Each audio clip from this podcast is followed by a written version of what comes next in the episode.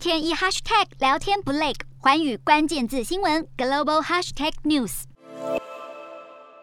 首先看到国内二十四号新增十五例本土确诊，一百二十四例境外移入，没有死亡个案。国际疫情方面，南韩单日新增三十九万例，累计确诊突破一千万大关，大约为全国人口的两成。依照其他国家经验，累计两成人口染疫后，疫情就会开始趋缓。但南韩当局还不敢太早下定论。日本新增四万例，政府开始转向解封防疫，除了日前解除境内所有防止蔓延重点措施之外，还可能考虑要重启观光旅游，却遭到专家警告，当地疫情可能会因此反扑。印度新增将近两千例，不过由于国内新冠肺炎康复率超过百分之九十八，当地的经济活动也正在逐渐活络。印尼新增六千多例，截至二零二一年底，全球低收入国家中还有大约百分之九十四的人口尚未接种疫苗。印尼作为现任 G20 主席，计划将疫苗公平分配列为世界经济复苏的优先事项。中国新增两千多例，但若包含无症状感染者，则共计新增四千七百多个本土案例，其中又以上海的九百多例为最大宗。不过，上海当局已经声明，目前没有计划要封城。